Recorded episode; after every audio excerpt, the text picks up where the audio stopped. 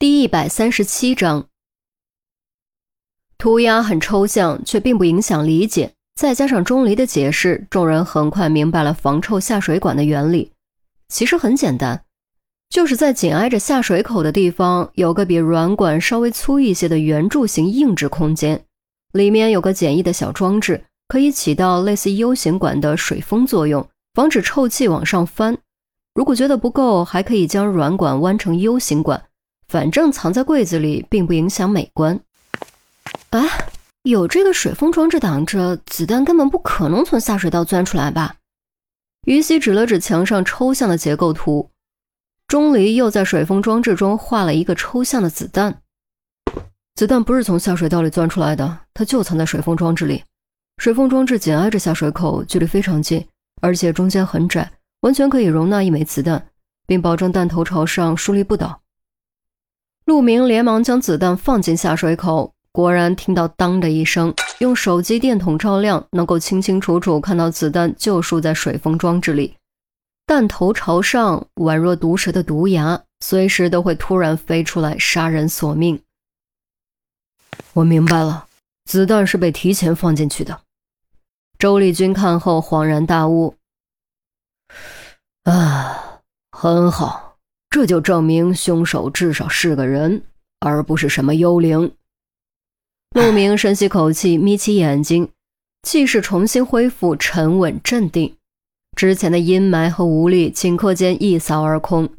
如果凶手是幽灵，他束手无策；可如果凶手是个人，他就一定会把凶手绳之以法。于西依旧好奇，如果是这样的话，凶手是谁？怎么把子弹藏进来的？藏了多久？怎么知道用洗脸池的人是侯世平而不是别人？又是怎么控制子弹的呢？话音刚落，钟离就做了个噤声的手势，陆明和周丽君也都做出噤声的手势。虽然还不明白凶手是怎么控制子弹杀人的，但至少可疑范围已经可以初步锁定。给我一天时间，明天我就能破解所有谜题。再给我一天。钟离用力眨了眨眼睛，突然高喊着冲了出去，也不坐电梯，噔噔噔飞快下楼，转眼消失的无影无踪。众人离开卫生间，回到客厅。杜宾询问是否继续蹲守保护。好一招引蛇出洞。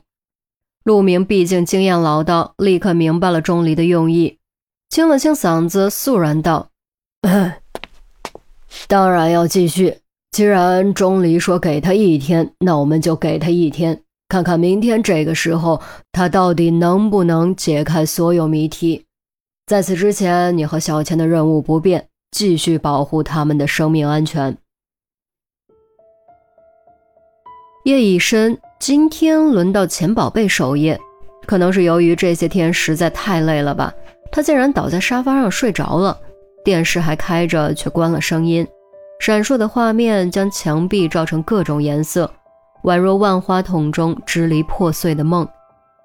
随着微不可闻的吱呀声，一扇卧室的门被打开，模糊的黑影轻轻地飘了出来，在门口停了几秒钟后，才悄然朝主卧飘去。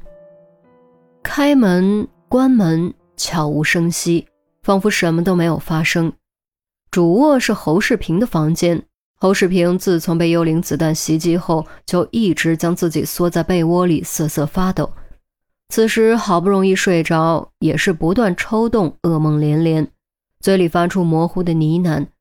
仔细听，好像是说：“别过来，别过来，别伤害我，我不想死，我不想死。”窗帘拉着，房间里伸手不见五指。黑影的轮廓愈发模糊，几乎完全和黑暗融为一体。他飘到床边坐下，动作轻柔如云。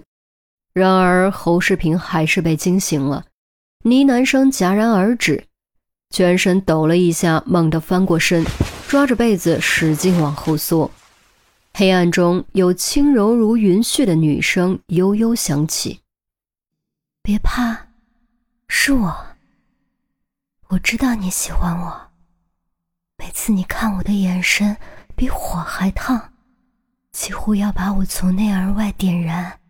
烧得我浑身发烫，害得我梦里梦外想的全是你。我知道你想要我，想要我的一切。其实，我也想要你。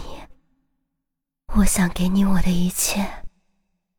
来吧，来占有我，来征服我，来索取我的一切。就让我们彻彻底底的疯狂一次，你说好不好？侯世平没有回答，往后缩的动作却停止了。